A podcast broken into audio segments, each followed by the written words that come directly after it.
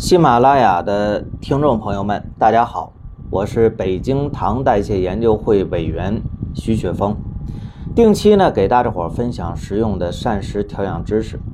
最近呢，很多糖友私信我说自己怕糖高啊，每天呢几乎不吃主食，可血糖啊还是超标，这是怎么回事呢？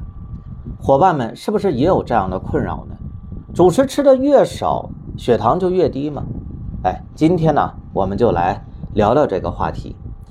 很多糖友呢觉得说主食里边呢碳水化合物的含量高，就容易升血糖，哎，所以呢就想通过少吃主食，甚至不吃主食的方式来降糖。可这样血糖真的能降下来吗？哎，咱们看一个具体的案例，啊，就是前天呢跟我咨询的王秋芬大姐啊，她听说邻居呢。呃，这么讲的，说这个大米白面呢都是碳水化合物，啊，升糖快，想要降糖就不能吃主食，而且还能减肥。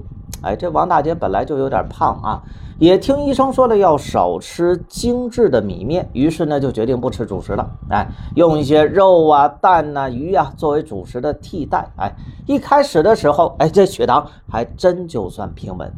可是呢，过了一段时间。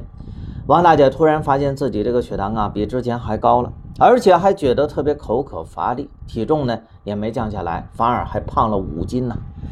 王大姐这下可着急了啊，于是呢找我来咨询啊，我呢就赶紧给她分析了一下原因啊，在这里边也给大家伙咱们分享一下啊，像大米、白面这些主食啊，含有大量的碳水啊，容易升糖是没错的。但是碳水呢，也是人体的主要能量来源啊。如果长期不吃主食的话，或者吃的太少的话，很麻烦的啊。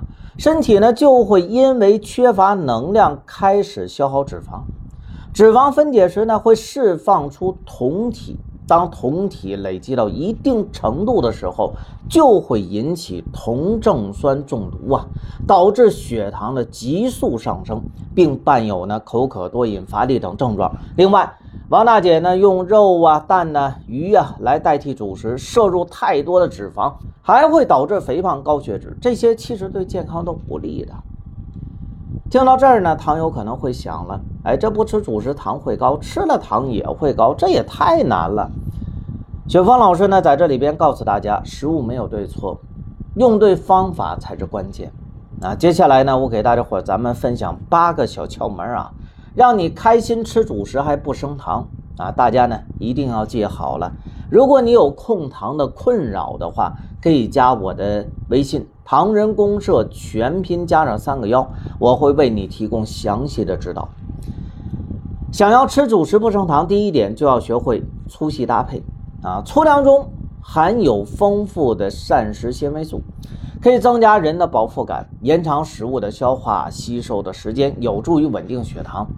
在平常的饮食当中呢，杂粮与细粮的比例建议啊是一比三，有些消化吸收比较容易的杂粮呢，可以放宽到一比二啊。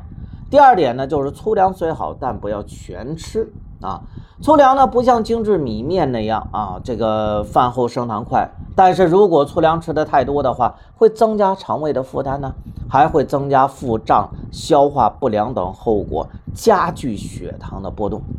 第三呢，控制好量，主食一点儿都不吃，血糖会高；吃太多了也会高啊。所以呢，我们要掌握好一个量，过犹不及嘛。每天呢，二百到四百克就可以啊。具体的要根据自己身体的胖瘦啊、劳动强度啊、血糖高低等实际情况而定。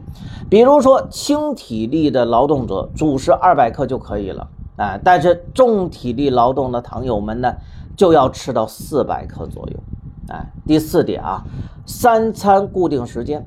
按照科学的膳食指南，建议大家呢，早餐在六点到八点吃，午餐呢在十一点到一点，晚餐呢在五点到七点这个期间去吃，两餐之间呢间隔五到六个小时左右啊，时间呢过短或者过长都会造成血糖的大幅度的波动。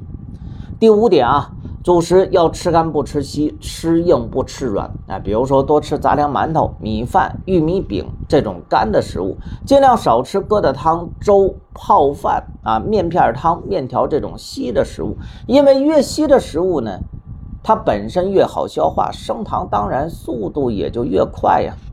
第六点，每口饭咀嚼十五次以上。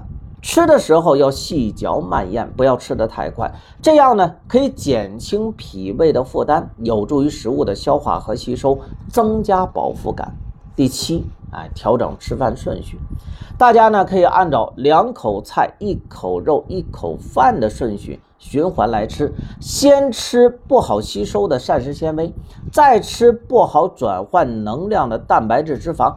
最后吃好吸收的碳水，这样能减缓胃排空的时间，增加饱腹感，更好的消化吸收食物。第八点，心态要稳。哎，这点呢虽然和吃主食没有直接关系，但是呢，我要告诉大家伙，这点其实很重要。哎，如果你心态不好，那会影响你的食欲啊，进而影响到你的糖值。所以呢，一定要保持积极乐观的心态，才能更好的控糖。哎，那么这就是我给大家伙咱们分享的这八个吃饭的小窍门，你都记住了吗？哎，没记住的话呢，可以多听几遍啊，记得一定要实践起来。如果你还有其他控糖问题，也可以加我的微信“唐人公社全拼加上三个幺”，我我会尽全力的解决你的困扰。其实呢，这八个小窍门啊，都是大家伙在平常的生活当中更容易忽略的小细节，千万不要小看了他们，因为小细节更能决定大成败，对吧？好了啊，关于吃主食，咱们就聊到这儿，我们下期再见。